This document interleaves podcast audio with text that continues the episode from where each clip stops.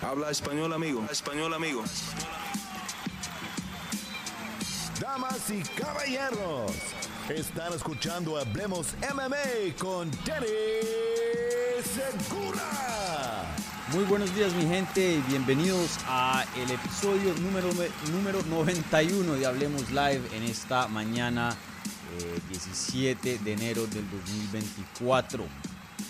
Bienvenidos, bienvenidos, bienvenidos a otra edición de Hablemos Live, un programa dedicado 100% a contestar sus preguntas sobre el mundo de las artes marciales mixtas y el más allá.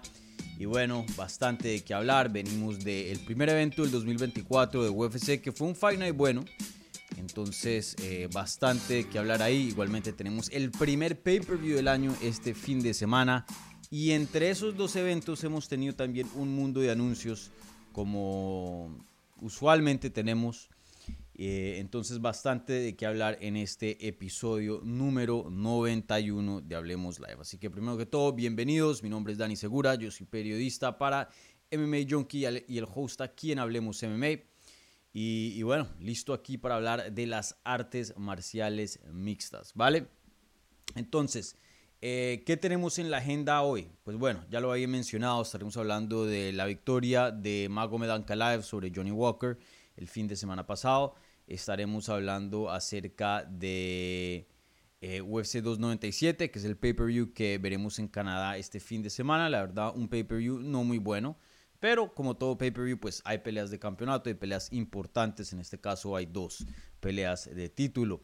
Y bueno, también estaremos hablando acerca de ciertos anuncios que se hicieron, específicamente eh, la pelea anunciada para UFC 300 entre Max Holloway y Justin Gagey. Ya hice un video de reacción anoche, pero de pronto eh, podemos expandir un poco más el tema esta mañana en el episodio número 91 de Hablemos Live, ¿vale? Eh, bueno, entonces eso es más o menos lo que está en la agenda. Ah, sí, y obviamente el otro anuncio que se hizo que no tiene que ver con UFC o más o menos sí, PFL. PFL anunció su primer evento desde que adquirió a Bellator en noviembre del año pasado. Eh, va a ser un evento que va a poner a varios campeones de PFL contra varios campeones de Bellator. Y eso incluye nada más y nada menos que el peruano Jesús Pinedo que hemos tenido aquí eh, bastante en el canal. Él va a pelear contra Patricio Pitbull. Ya es oficial esa pelea. Entonces estaremos hablando acerca de ese evento y, también podemos entrar eh, a hablar específicamente, hablar lo de Pinedo, que pues ha sido increíble. Aquí lo hemos cubierto desde el comienzo. Y, bueno, eh, ha sido una historia muy, muy chévere de ver, ¿vale? Entonces, como siempre, gente, antes de empezar, por favor, si son tan amables, revienten ese botón de like así estén viendo en vivo o en repetición, si están escuchando en audio, por favor, déjenos un buen review en podcast que ayuda bastante. ¿Vale? Y si son nuevos, bienvenidos, suscríbanse aquí al canal para obtener más contenido sobre las artes marciales mixtas en español. ¿Vale? Bueno, ahora sí. Ah, bueno, y casi se me olvida, y de hecho he estado medio, eh, no muy juicioso eh, con esto, pero tenemos eh, la pregunta del episodio, la pregunta de la transmisión.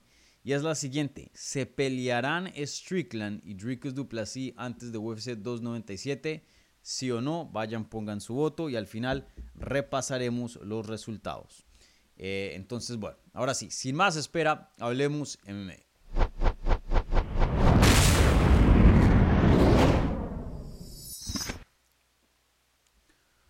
Bueno, gente, entonces em, empezamos aquí como siempre, con las preguntas que se hacen en la pestaña de la comunidad, un post que hago unas 18 eh, a 24 horas antes de la transmisión, donde ustedes pueden poner sus preguntas y luego ya pasaremos a las preguntas que se están haciendo en vivo.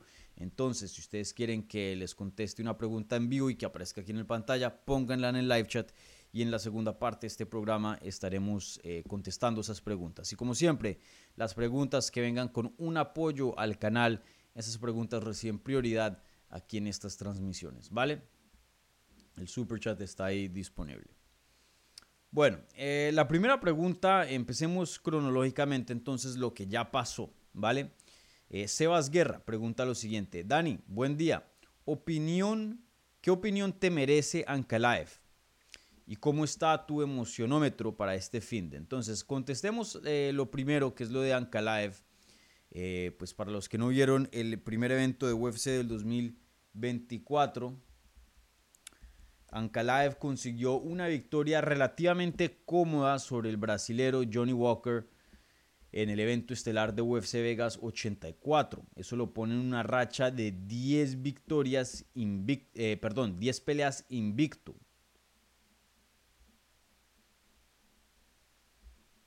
Sí, 10 peleas, una racha de 10 victorias consecutivas y 12 peleas sin perder, porque recuerden, en esa racha hay un no contest y hay un empate también.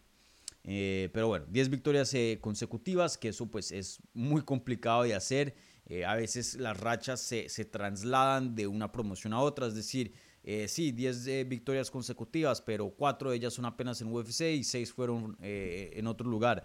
No, en este caso las 10 victorias consecutivas han sido dentro del el octágono, que pues compitiendo con los mejores del mundo es difícil mantenerse tanto tiempo sin perder. No ha perdido desde marzo del 2018, que eso fue su debut. Una pelea que estaba ganando cómodamente y literalmente faltando un segundo del tercer asalto, o sea, de la pelea, lo somete Paul Craig eh, en uno de los comebacks más espectaculares que yo he visto. Pero bueno, en fin. Eh, Magomed Ankalaev le gana a Johnny Walker eh, vía knockout en el segundo round y, bueno, se gana un bono de la noche por su knockout. Fue una victoria, como había dicho al principio, relativamente cómoda.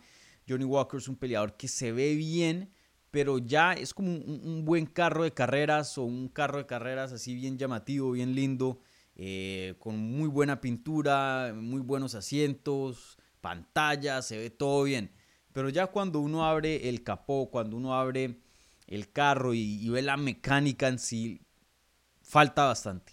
Ese es Johnny Walker. Es un peleador que eh, se ve bien, pero a la hora de, los básicos, del fundamento, no es un peleador muy bueno. Es un peleador que le falta bastante. Y, creo que eso fue lo que vimos. Vimos un, peleador que al principio, sobre todo en el primer round, tenía patadas medio raras, puños y ángulos medio extraños y, se veía como un peleador así bien eh, dotado y bien, avanzado en cuanto al nivel de striking. Y Ankalaev eh, no le comió, prácticamente eso fue lo que pasó. Ankalaev no, no, no le prestó mucha atención a, a esas acrobacias, a esa capoeira que en algún punto intentó Johnny Walker. Y en el segundo asalto, Johnny Walker no tenía respuestas, no tenía un plan B, no tenía eh, la chispa, la creatividad para hacer algo distinto. Eh, siendo honestos, no tenía la calidad para competirle a Ankalaev. Técnicamente, Ankalaev era superior y, eso fue lo que pasó. Ankalaev se mantuvo paciente y, hasta, hasta, el punto que consiguió el, knockout. Em, y bueno, eso lo pone en una situación, no voy a decir complicada, porque una victoria pues es eh, excelente, ¿no? no voy a decir que, que lo perjudica una victoria, pero uno pensaría que con 10 victorias consecutivas dentro de UFC, eh, ganando en un evento estelar sobre alguien que está rankeado en el top 10 como lo es Johnny Walker, uno pensaría de que eso le daría una oportunidad al título a Ankalaev, pero en este caso creo que no, no se la van a dar, por lo menos no por ahora. Eh, creo que el siguiente a, eso es Jamal Hill. Obviamente Jamal Hill se coronó campeón ganándole a Glover Teixeira y luego perdió el título porque lo, dejó vacante ya que pues tuvo una lesión y no lo podía defender. Ahí es cuando vemos la pelea eh, por el vacante entre Alex Pereira y eh, Jerry Prochaska. Obviamente lo gana Pereira. Entonces ahí hay un pendiente. Jamal Hill como nunca perdió su cinturón técnicamente por un combate creo que es el siguiente, por más de que deportivamente, en cuanto a récords, podamos analizar y ver estos dos peleadores y decir, hey, Ankalaev ha hecho más. De hecho, Ankalaev tiene más victorias dentro de UFC que Joe tiene peleas dentro de UFC. Pero bueno, creo que em, eso es lo justo, que Joe sea el siguiente.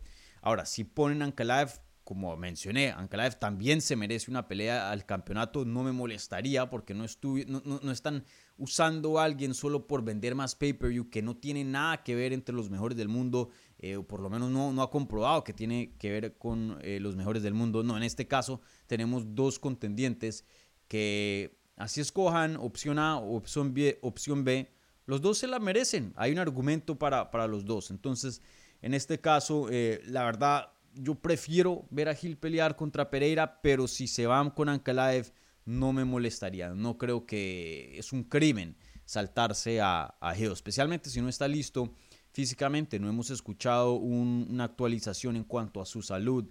Eh, su manager creo que recientemente habló con MMA Junkie, con los de MMA Junkie Radio, y, les dio a entender que él ya le había prometido UFC a Jamal Hill que él va a ser el siguiente y que ya está casi listo para un regreso. Veremos ese casi exactamente qué es lo que significa en cuanto a tiempo. Pero bueno, esto pone a Kalaev en una posición complicada porque lo más probable es que eso pase, ¿no? Que se la den a Hill. Y si ese es el caso, pues una racha de 10 victorias consecutivas es muy difícil de conseguir y a ese punto no sé si la quiera poner a riesgo peleando contra otro, otro contendiente top. Eh, si yo fuera Ankalaev, ya ha hecho lo suficiente, más que comprobó que es merecido a una oportunidad al título. Si yo fuera Ankalaev, me quedo quietico, hago todo lo que tenga que hacer en cuanto a hablar en entrevistas, etcétera, y lo ha hecho. Eh, respeto a Ankalaev por hacer eso. Y, pedir, pedir una pelea de, campeonato a ver si se puede saltar a Hill. Y si no, bueno, pues yo espero y de hecho eh, en la cartelera que hagan la pelea entre Pereira y Hill, yo busco el puesto de reemplazo y hago peso por si cualquier cosa. Para aún más asegurar mi puesto por si sí la pelea se da, que es lo más probable que, que se daría, para ser el siguiente ahí y pelee contra Pereira o Hill cualquiera que, que, gane los dos. Y ahí lo que le juega a favor de Ankalaev es que Pereira acabó de ganar el cinturón de, de 205. No es un campeón que tiene un largo reinado como un Volkanovski, que a ese tipo de peleadores, o Valentina Shevchenko, eh, creo que el de Valentina es un mejor ejemplo, ya que pues ella ha perdido. Eh, estos campeones que tienen una, una larga racha como campeones, eh, que cuando pierden UFC, no hay una regla, no hay nada en el contrato que dice revancha inmediata como lo es en el mundo de boxeo, pero UFC por lo general le da un respeto a, ese campeón dándole revancha inmediata para poder recuperar su título.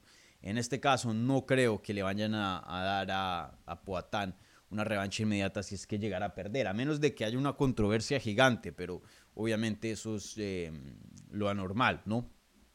Entonces, si eso es lo que yo le, le aconsejaría a Ankalaev, pero para mí Ankalaev, técnicamente hablando, el peleador más completo hoy en 205. Pienso que en cuanto a striking, Poatán es superior, por lo menos en ataque. De pronto pueda que Ankalaev sea mejor en defensa, eh, pero en cuanto a lucha, grappling, obviamente Ankalaev se come vivo a, a Poatán. Eh, entonces, probablemente si sumamos todos los puntos de habilidad que en todas las áreas de lo que compone el deporte de las artes marciales mixtas, yo creo que se puede decir que Ankalaev es el mejor peleador en 205. Ahora, los estilos son muy importantes. Eso no significa que vaya a ser campeón. Eh, pero técnicamente hablando, yo creo que es el peleador más avanzado hoy día en 205 y creo que lo comprobó el, el sábado pasado. Pero sí, eh, excelente victoria de, de. Bueno, eh, ¿qué, más tenemos por aquí en cuanto a preguntas? Ah, bueno, y la segunda era, eh, ¿cómo está tu emocionómetro para este fin de... Yo lo pondría, recuerden, es un pay-per-view, entonces toca ajustar un poco ese emocionómetro, no, no es un fight night. Eh, teniendo en cuenta que es un pay-per-view, yo diría que un 6.5 de pronto. La verdad que esta cartelera está muy débil, muy, muy débil.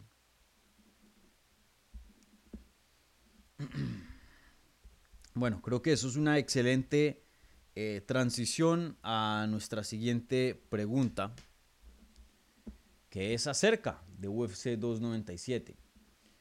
Eh, y es la siguiente pregunta. Hola Dani, y esta viene de CDC, un, amigo aquí del canal. Hola Dani, estamos ante una, perdón, estamos ante una de las peleas de campeonato más inesperadas de la historia. Llegados a ese punto, ¿a quién le ves más? ¿Strickland o Dricus Duplessis? Sí, yo creo que si me hubieran dicho que a principios del 2024, si me hubieran dicho hace un año, o sea, a principios del 2023, que me hubieran dicho que a principios del 2024 Sean Strickland y Drake Duplessis estén peleando por el cinturón y Sean Strickland como campeón defendiendo, no, no hubiera creído. Eh, me hubiera burlado de esos comentarios. Pero aquí estamos. Es una pelea de campeonato muy, muy inesperada. Creo que de parte de Dricus Duplessis no sorprende mucho. Em, muy pocos lo veíamos llegar al título, pero llegó. Y creo que aún así, de todas maneras, era algo posible. Era algo posible. El que sí no vi venir fue a, fue al Strickland que eh, peleara por un título y no lo, porque no veía que se posicionara como una, en una posición de contendiente número uno. Y mucho menos lo veía ganarle a, a, a Y me río porque es ridículo pensar eso. Eh, pero aquí creo que muestra qué tan impredecible es el deporte de las artes marciales mixtas. Y, les recuerdo, yo he dicho esto varias veces en el pasado, pero para los fanáticos que les gusta mandar hate y caerle a, los periodistas como eh, yo en inglés o español, porque hey, tuviste esta predicción mala.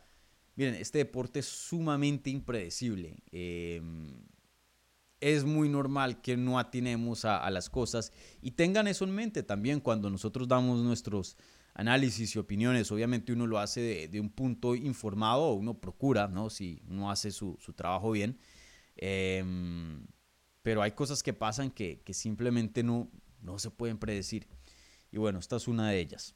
Entonces, en fin, hemos llegado aquí, estamos a literalmente 3, 4 días de UFC 297. Eh, y sí, esta pelea me tiene muy, muy intrigado. La verdad que yo todavía no tengo así un pick muy, muy certero y, pueda que se llegue el evento y todavía no lo tenga. Eh, yo por ahora me voy con Dricos Duplessis. Ese fue el peleador eh, cual yo escogí en mis picks oficiales de los staff picks de MMA Jockey que creo que publicarán eh, hoy o mañana. pero bueno, ya les anticipo. me voy con Dricos Duplessis por lo menos por ahora. Eh, pero le doy un buen chance a Strickland. Creo que Sean, Strickland tiene un, buen chance de ganarle a, a Duplessis. Si puede implementar su pelea, si puede mantener la pelea de pie, eh, si puede cansar a Duplessis, que lo hemos visto cansado en el pasado. Em, creo que es posible. Creo que es posible. Le veo un camino a Strickland para ganar este combate. Ahora, creo que la razón por la cual yo me voy con Dricus Duplessis es porque Dricus Duplessis simplemente es un mejor atleta y, por mucho. Por mucho, por mucho, por mucho. Eh, pega mucho más duro, eh, es mucho más fuerte, mucho más explosivo, eh, más pesado. Em, yo creo que Dricus Duplessis, así como pudo llevar al suelo a Robert Whittaker, que es muy difícil de hacer, o bueno, lo llevó al suelo por, porque lo, lo tambaleó, ¿no? Pero lo pudo controlar en el suelo. Yo creo que puede hacer lo mismo con Sean Strickland. Eh, Sean Strickland lo han noqueado en el pasado también. Miren lo que le pasó con Poatán. Eh, creo que Dricus Duplessis tiene con qué para noquear a Strickland. Eh, si Strickland finaliza Duplessis sería una acumulación de golpes. No creo que tenga para pegarle una vez y, ponerlo a dormir. Eh, yo veo a, Dricus Duplessis ganando este combate. ¿Y para qué? Toca darle su respeto a Dricus Duplessis, uno de los peleadores más duraderos de 185, un peleador que cansado, con la nariz rota, lo que sea, te va a seguir peleando. Y, ese es el tipo de peleador que se necesita para pelear con un Sean Strickland que, te puede complicar la pelea debido a, su volumen y, su constancia en ataque. Entonces, una pelea relativamente pareja, pero yo me voy con, con Dricus Duplessis. Yo creo que él va a coronarse campeón y luego después terminan haciendo Dricus Duplessis contra Azaña en su regreso. Eh, yo creo que lo que más conviene aquí para Dazaña, si Dazaña está viendo en casa, es que Duplessis gane. Esa es la pelea, probablemente la pelea más grande de la división hoy día. Eh, pero veremos, veremos. Pueda que Sean Strickland sorprenda otra vez, veremos. No, no creo, pero pueda que sí. Eh, veremos, veremos. Bueno, eh,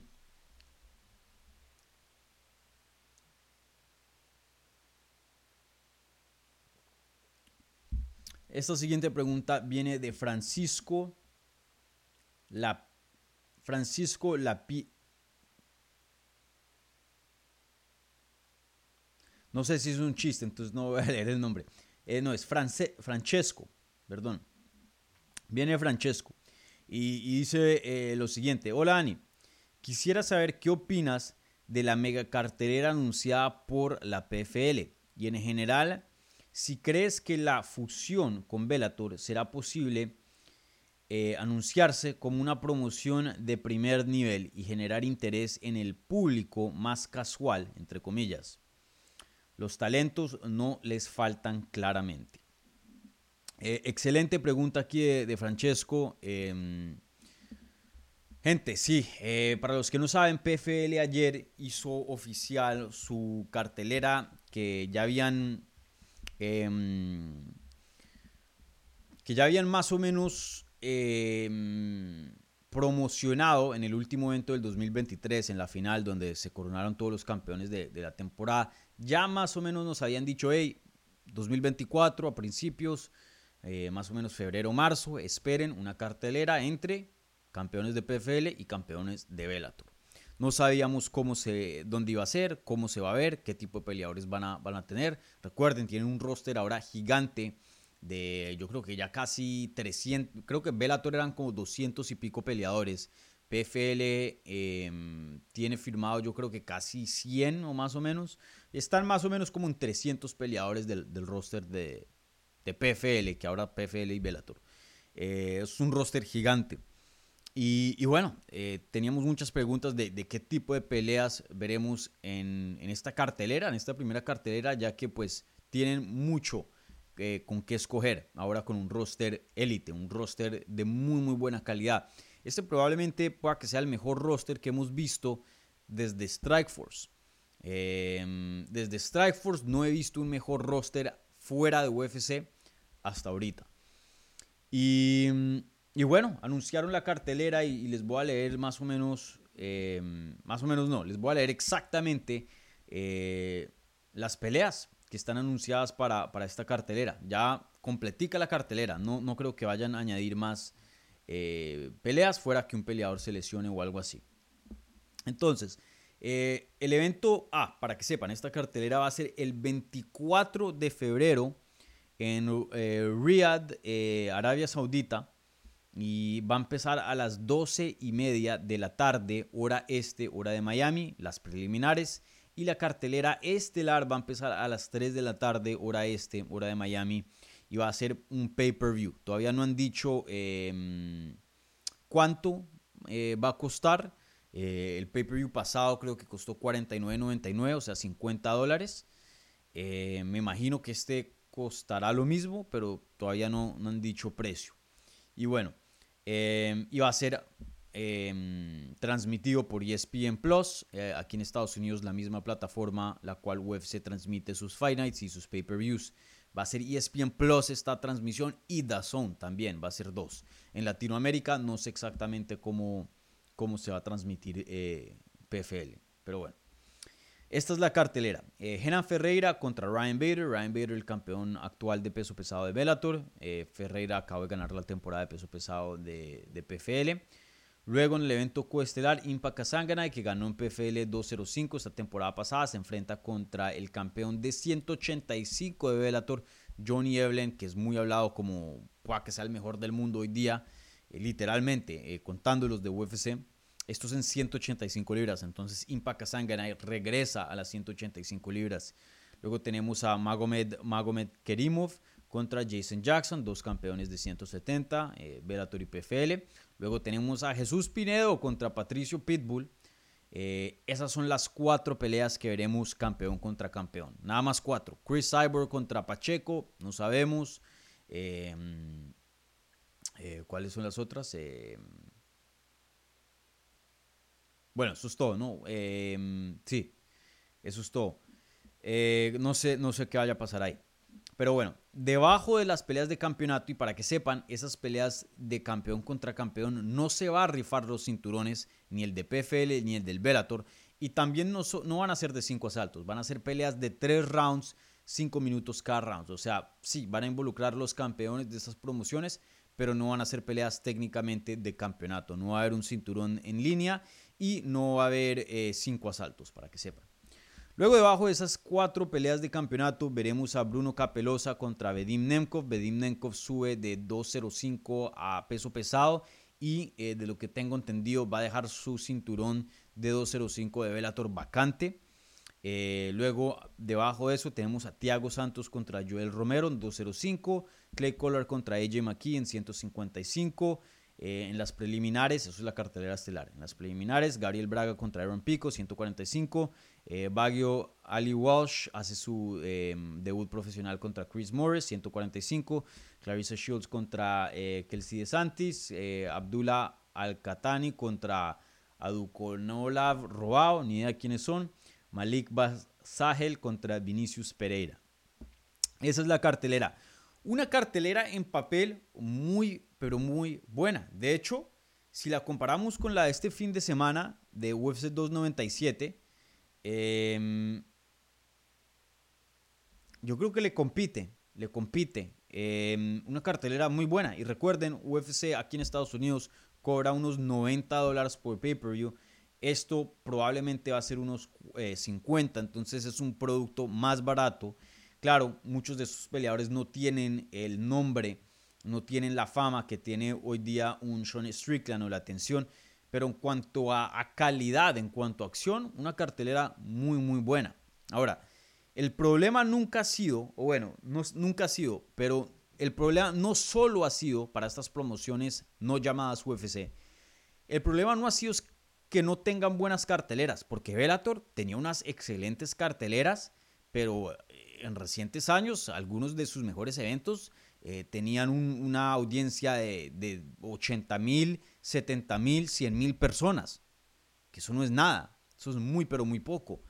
Em, entonces el problema no tanto era la calidad de la cartera, pero era varias cosas. Uno, que la audiencia hoy día de las artes marciales mixtas está muy condicionada a solo consumir UFC y ya. UFC y ya, no más. Eh, y encima de eso, eh, muchas promociones tenían dificultad teniendo su producto que sea asequible para el público. Ahora, cuando Bellator estaba en Spike, que es un canal aquí en Estados bueno, era un canal porque ya no existe, muy grande. De hecho, fue el canal que fue la casa de UFC por muchos años y fue donde se inauguró el show de The Ultimate Fighter. Así fue cuando yo me volví fanático.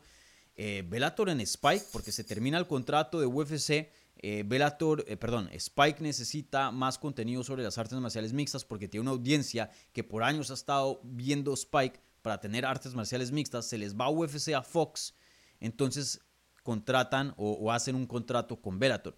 Bellator en ese entonces en Spike hacía un millón, dos millones de views con algunos de sus eventos. Porque era muy asequible y era gratis. Ahora, se fueron para Showtime y quedaron jodidos porque nadie quería pagar extra y nadie quería eh, suscribirse a otra plataforma además y eso. Ahora, lo que está jugando muy a favor de PFL es que están en ESPN Plus, que es la misma plataforma en la cual UFC está. Entonces, aquí en Estados Unidos, la gente que son fanáticos de UFC, que son muchos, ya están pagando por ESPN Plus, ya tienen acceso prácticamente gratis a PFL. Ahora, para esta ocasión, como no es una eh, temporada regular, sino un evento especial, PFL contra Velator, toca pagar. La pregunta es, ¿los fans estarán dispuestos a pagar 50 dólares por esta cartelera? Yo creo que una parte sí, pero no, no creo que esa parte sea muy grande.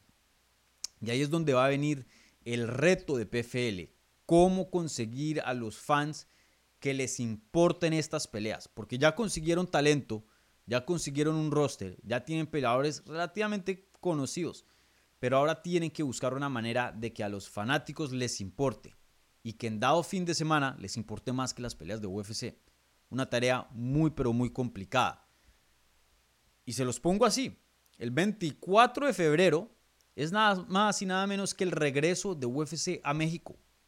Y esa cartelera de México con Raúl Rosas, Yasmín Jauregui, el Loco Torres, Roybal contra Moreno, Jair Rodríguez contra Brian Ortega, pueda que sea, en mi opinión, una mejor cartelera y pueda que aquí yo esté un poco, sea un poco, em, eh, no, sea imparcial, debido a que pues eh, tengo una cercanía eh, al mercado latino y un interés más grande que el fanático estadounidense normal.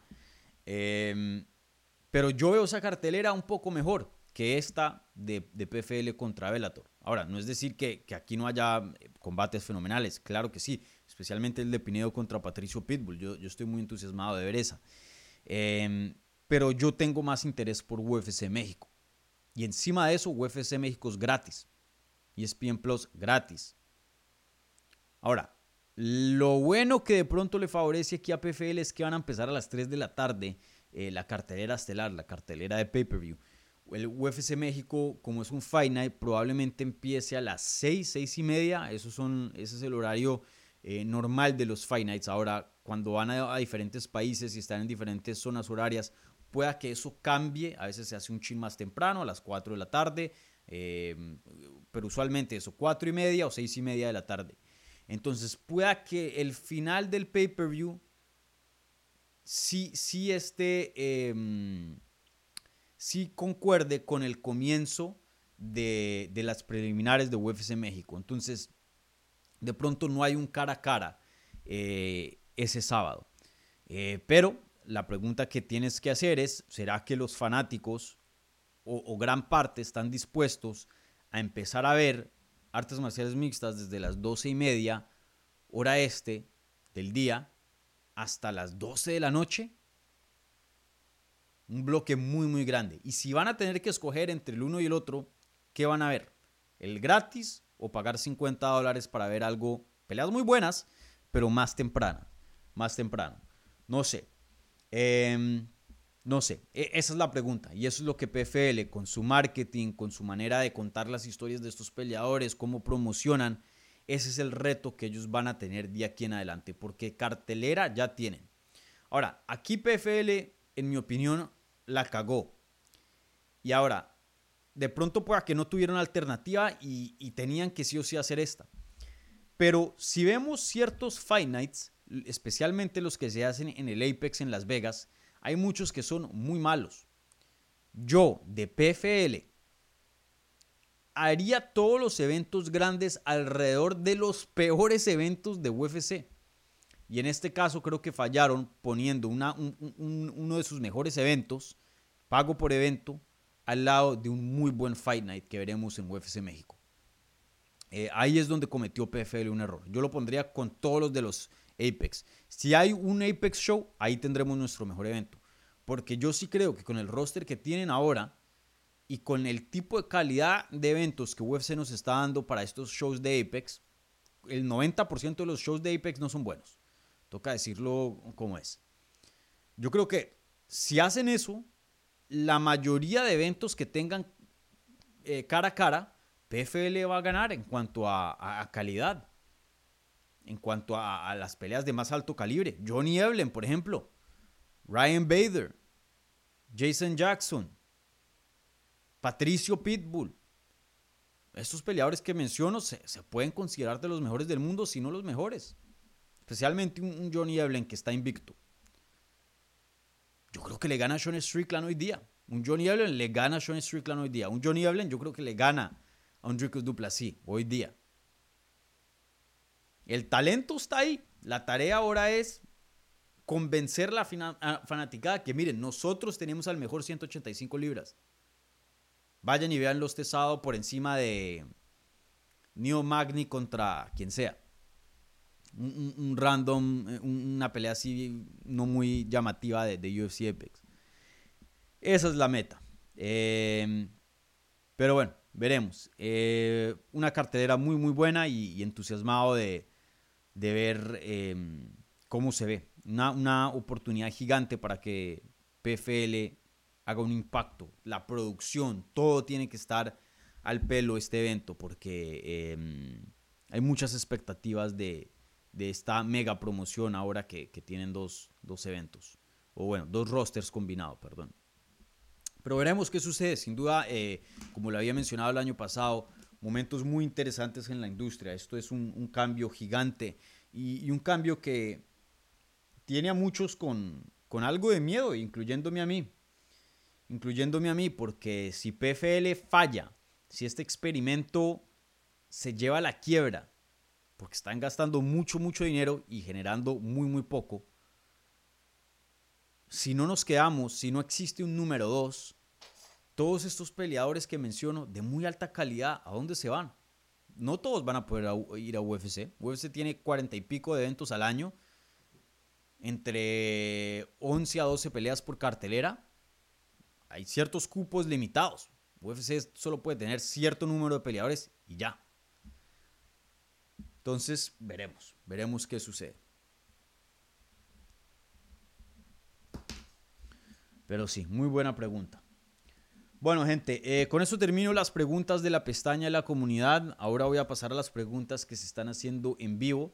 Entonces, eh, les recuerdo, gente, si tienen alguna pregunta que quieran hacer en vivo, por favor, pónganla en el live chat. Las preguntas que vengan vía el super chat con una donación, un apoyo al canal. Esas preguntas reciben prioridad en estas transmisiones y, bueno, una manera también de, apoyar el canal fuera del like y de la suscripción, que es lo más importante, ¿vale?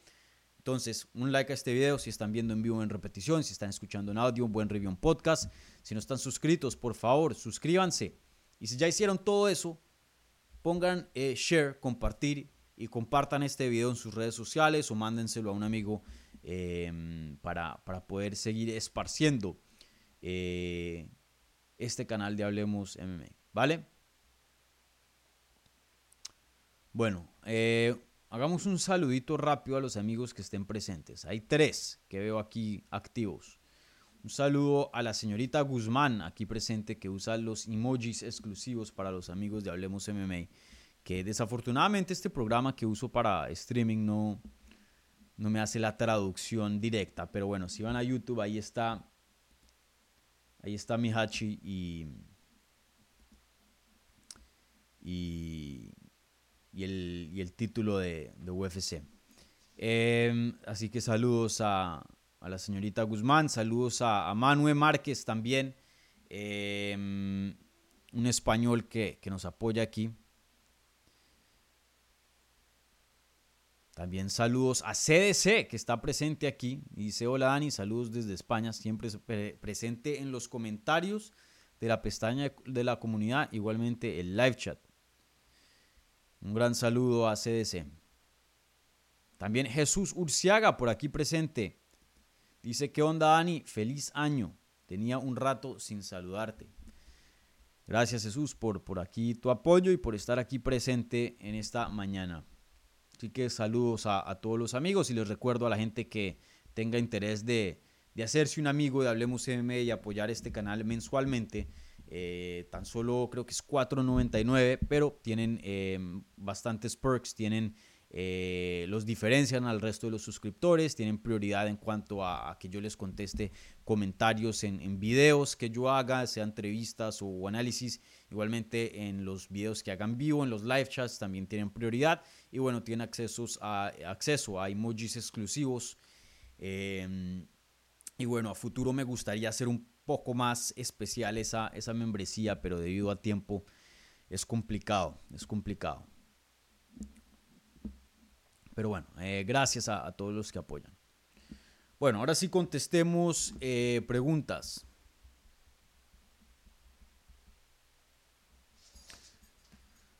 Bueno, eh,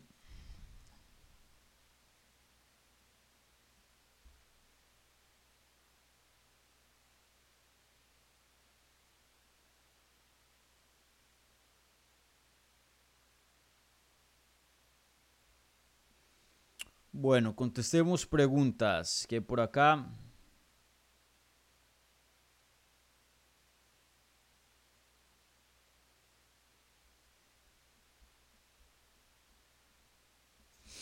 Em, la señorita Guzmán pregunta, eh, ¿qué pasó con Tatiana Suárez que ya no peleará en Anaheim? Eh, bueno, todavía en MMA Junkie no, no hemos confirmado la noticia, pero eh, hemos visto MMA Fighting, igualmente otros em, portales eh, confiables, em, reportar esto, que es lo siguiente. ah, bueno, no, qué pena.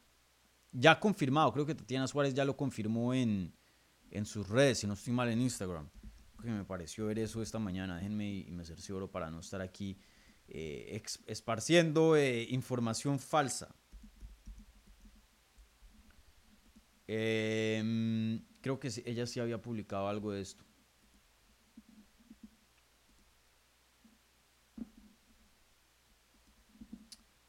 Em, o en Twitter. Bueno, eh, mientras busco, les explico la noticia. Eh, como saben, Tatiana Suárez estaba supuesta a pelear contra em, Amanda Lemos en una pelea que probablemente iba a definir em,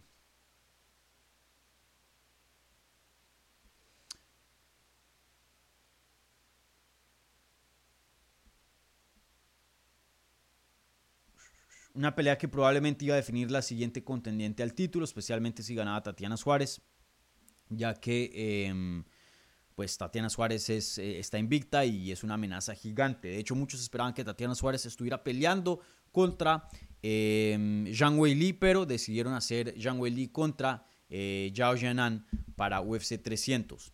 Y bueno, pusieron a Amanda Lemus a que pelee contra em, Tatiana Suárez en UFC 298 en Anaheim, California, el 17 de febrero. Esa es la cartelera la cual Ilia Topuria va a estar peleando contra Volkanovski.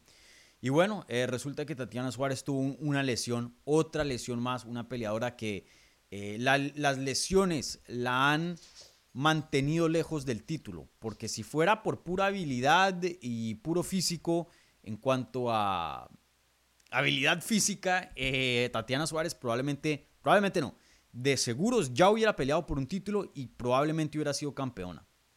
Eh, Tatiana Suárez, para la gente que, no la ha visto pelear y la mayoría de sus peleas vinieron antes de la pandemia, eh, después de la pandemia fue que tuvo un mundo de lesiones.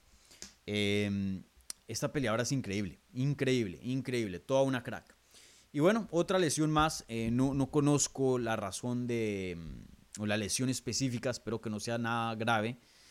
Eh, pero sí, se ha lesionado y ahora tomando su puesto, reemplazándola, va a ser Mackenzie Dern enfrentándose contra Amanda Lemush, que bueno, ya esa es otro, otra conversación, pero me parece una decisión terrible de Mackenzie Dern. Obviamente veremos ya eh, en el resultado si, si, si, es una buena decisión o no, pero por lo menos en papel, eh, pues viene una derrota muy, muy dura contra Jessica Andrade, donde la finalizaron claramente mostró que tiene carencias en su juego, específicamente en, su habilidad en llevar la pelea al suelo y ahora se enfrenta contra una Amanda Lemos que es de un corte muy similar al de Jessica Andrade, que tiene mucho poder en las manos, muy buen striking, buena defensa de takedown y se está tomando la pelea de corto aviso con apenas eh, un chin más de tres semanas de anticipación.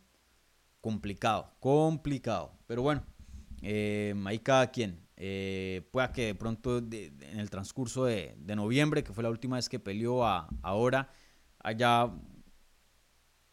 mm, incrementado su lucha de una manera que le dé confianza para tomar esta pelea. No sé, pero por lo menos en papel eh, no parece ser una, una buena idea. Pero en fin, eso fue lo que pasó con Tatiana Suárez, muy desafortunado porque Tatiana Suárez es, es como lo dije, toda una crack. Y, las lesiones es lo único que lo ha la, ha perjudicado en su carrera como peleadora, porque sin lesiones de seguro ya hubiera peleado por el título y Chance ya hubiera sido campeona. Tatiana Suárez es de lo mejor que hay hoy día de, mujeres. De hecho, Tatiana Suárez tiene una victoria sobre Alexa Grasso, la campeona eh, de 125 y la mejor libra por libra hoy día en los rankings de UFC. Tatiana Suárez le ganó. Eh, no lo digo para, para mandarle aquí un un shot a mm, Alexa, sino para... Alexa es excelente, ustedes eh, saben que de... Em, qué tan bien pienso de Alexa y sus habilidades, simplemente para resaltar qué tan buena es Tatiana Suárez. Es un talento eh, brutal. Bueno, eh, ¿qué otras preguntas existen por acá?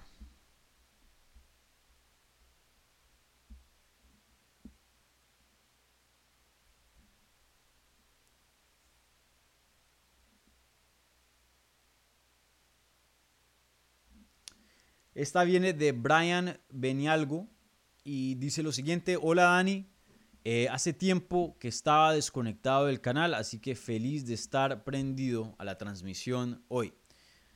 ¿Tiene chance de ganar Holloway? Y si pierde, ¿qué sucede con él?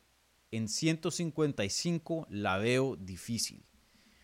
Bueno, em, ya hice un video acerca de esto, lo pueden chequear, eh, pero no hablé de esto específicamente. Eh, entonces, si quieren los detalles del anuncio, vayan y vean el video después de esta, transmisión, el video de anoche. Em, asumo que ya lo vieron, entonces hablaré directamente acerca de, mi predicción y mi análisis de la pelea y, bueno, del, hipotético escenario que, de qué pasaría si Holloway pierde en 155, que lo veo probable. Em, como ustedes ya saben, desde hace mucho tiempo yo he estado pidiendo de que Max Holloway suba a las 155 libras. Me parece que su carrera en 145 eh, fue ya sentenciada y, terminó el día que perdió una tercera vez contra Volkanovski y, se puso con una posición muy complicada. Estar 0 y 1 contra el campeón, jodido. Estar 0 y 2 contra el campeón, casi que imposible regresar. Y 0 y 3 ya es una sentencia, pero fatal. Eh, ahora, pueda que el cinturón cambie de manos. Ilia Topuria creo que tiene un buen chance de ganarle a, a Volkanovski, pero eso ya es esperar a muchos resultados. Y aún así, si gana eh, Topuria, probablemente em, le den una revancha inmediata a Volkanovski y quién sabe cómo sea la segunda pelea, pueda que se extienda una trilogía y pueda que al final de la trilogía Volkanovski siga siendo el campeón. ¿Quién sabe? ¿No? Entonces, eh, hay muchos hipotéticos para que Ilia Topuria termine como campeón indiscutido y con Volkanovski fuera de, de, de, la serie. Eh, y hay mucho tiempo. Y hoy día, Holloway no es viejo, pero también no es un jovencito de 26 años que tiene todo el mundo todo el tiempo por delante. Tiene 32. Entonces, su mejor, sus mejores años eh, están aquí. Eh, tiene dos o tres años más buenos. Y eso teniendo en cuenta que él empezó muy joven, puede que ese tiempo sea hasta aún menos. Entonces, si ya sus chances de ser campeón en 145 están comprometidos.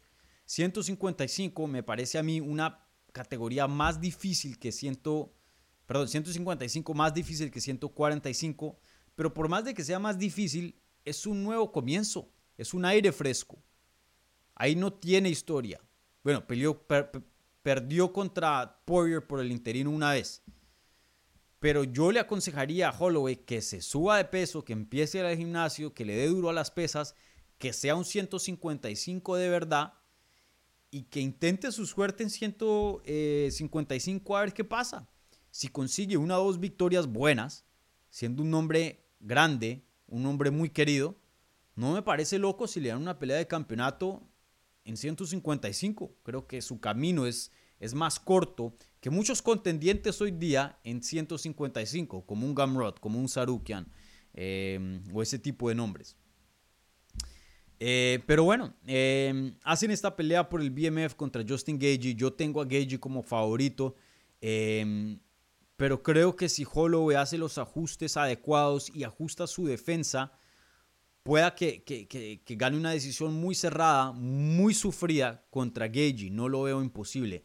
Holloway, técnicamente hablando, creo que es un peleador superior a, a no por mucho, pero creo que el boxeo de él es superior al de, al de. Ahora, aquí creo que la diferencia es el poder. Gagey pega mucho más duro que Holloway. Un puño de Gagey equivale a, a 10 de Holloway. Entonces aquí Max Holloway va a tener que intentar sobrepasarlo a Gagey con volumen y por mucho para poder tener un chance de ganar esta, esta pelea y a la misma vez confiar de que su quijada, que por ahora el, este hawaiano nunca lo han eh, tumbado al suelo, tambaleado, eh, que por ahora su quijada sea, siga siendo fuerte. Eh, y aún así, quién sabe si sea lo suficiente para ganarle a, un Gagey. Em, por más de que sus chances no sean muy altos, hay chances, ¿no? Hay chances. Entonces, a mí me gusta que Holloway esté subiéndose a, a 155 libras y a ver qué pasa. Lo peor que pasa es que nos dé una pelea espectacular, una de las mejores peleas de 2024, si no la mejor pelea del 2024, y, pierda y se regrese a 155, perdón, a 145, a la misma posición en la que estaba, que era el mejor peleador fuera de Volkanovski y a esperar al resultado de Ilia contra Volkanovski y, y, orar y pedirle a Diosito de que Ilya vaya y, finalice a Volkanovski y que la revancha inmediata también le gane y que él sea el siguiente. Eh, vuelve a las mismas. Entonces, mientras se soluciona la historia de Volkanovski en 145, que vaya y pruebe algo nuevo en 155, que nos dé peleas espectaculares, que nos dé peleas de legado. Y quién sabe, pueda que sí gane y, termine peleando, termine como el BMF y termine peleando por el cinturón de 155 libras. Eh, probable, no lo veo, pero imposible, tampoco lo veo. Holloway tiene con qué, tiene con qué, es un peleador fenomenal, fantástico. Veremos qué pasa. La complicada la tiene, pero, pero de todas las opciones que tiene es yo creo que la mejor. Bueno, ¿qué otras preguntas tenemos por acá?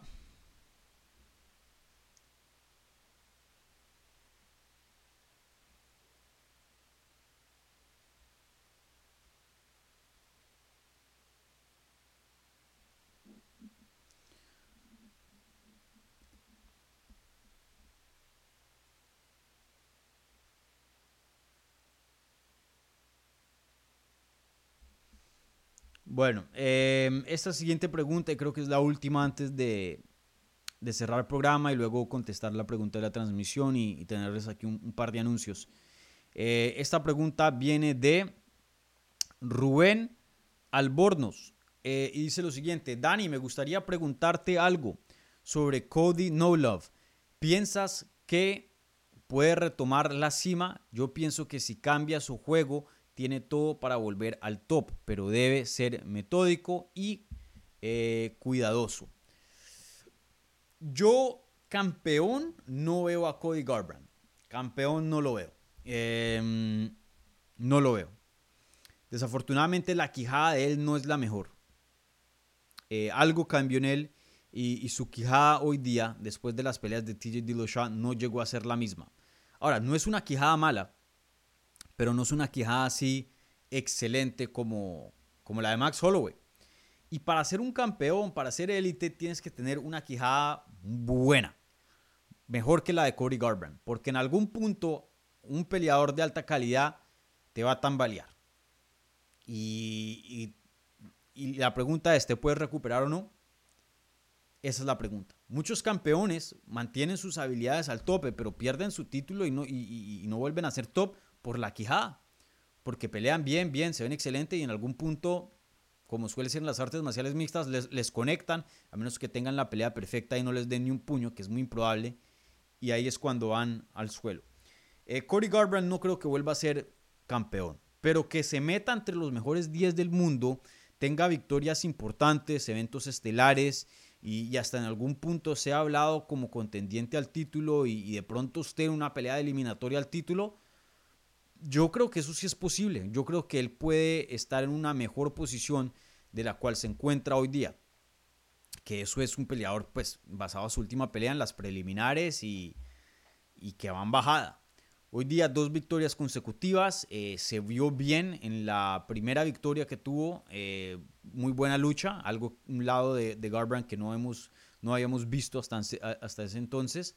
Y en la última, que fue el knockout de Brian Kelleher, su timing estuvo muy bien, su defensa estuvo bien, su, su movement, su, su, movimiento estuvo muy, buen, muy bien, eh, su habilidad veloz. Eh, se vio no un vintage eh, Cody Garbrandt, pero algo cerca, una versión cerca. Y yo creo que con el entrenamiento adecuado y las peleas adecuadas se puede acercar a, una versión de, de, esa del 2016. Pero esa versión del 2016 creo que ya está en el pasado. Em, pero algo puede retomar, algo puede retomar. Eh, veremos eh, cuando se enfrente contra la élite. Eh, claro, em, se me olvidó al, Le ganó a Brian Keller, que es un peleador bien bueno. y se me olvidó el nombre de, del que le ganó antes de eso. Creo que este Jones, Trevin Jones, algo así. Trevin Jones, sí.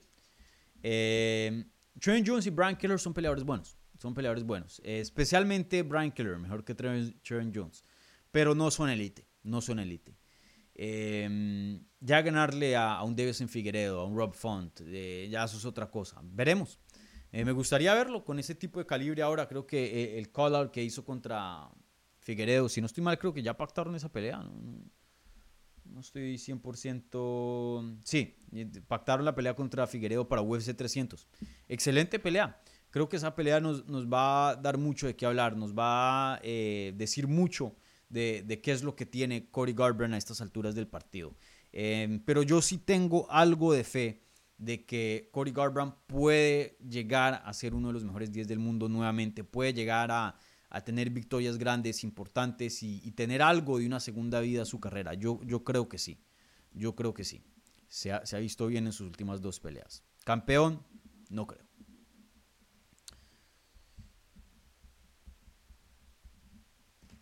Bueno, eh, con eso voy a terminar transmisión. Hachi, ven. Hace harto que Hachi no se aparece, así que les voy a mostrar. Está aquí raspando la puerta porque quiere salir. Ven, ven Hachi, ven. Vente.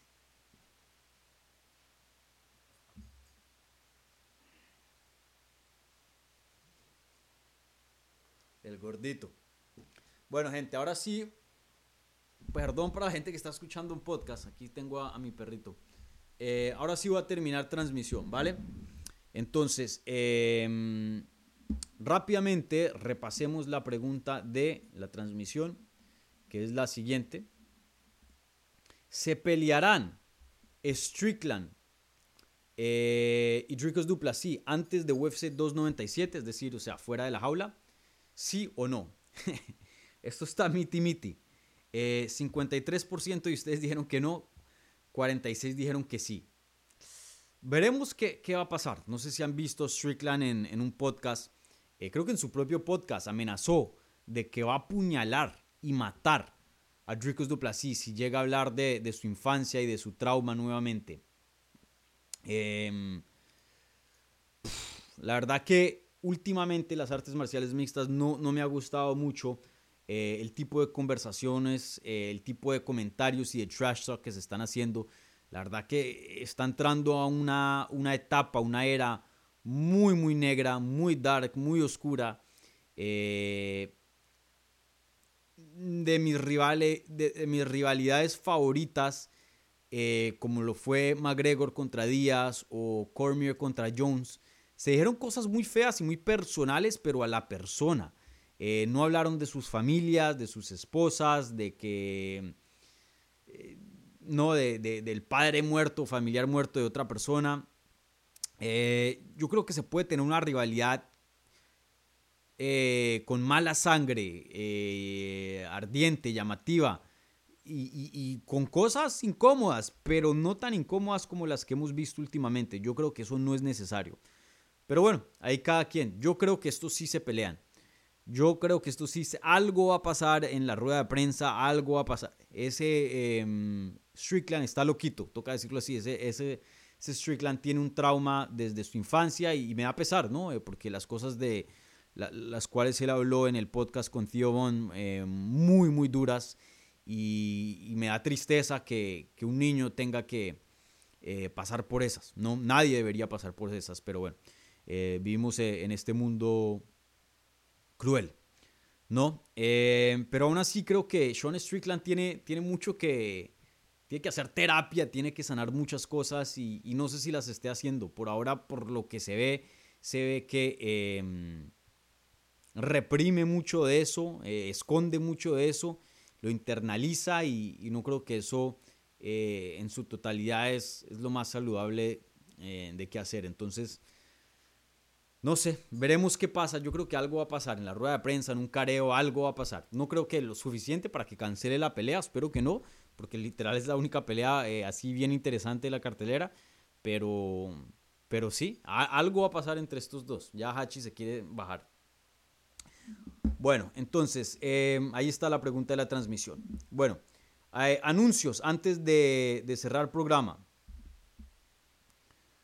Eh, anuncios antes de cerrar el programa. Primero que todo, hay varias entrevistas en el canal. Eh, entrevisté a, a Humberto Vandenay. Eh, eh, para los que no se acuerdan, Humberto antes este, peleaba en UFC. Él noqueó a Martin Bravo, que había ganado The Ultimate Fighter de Latinoamérica temporada número 3, si no estoy mal. Tuvo un knockout de 26 segundos en su debut en UFC.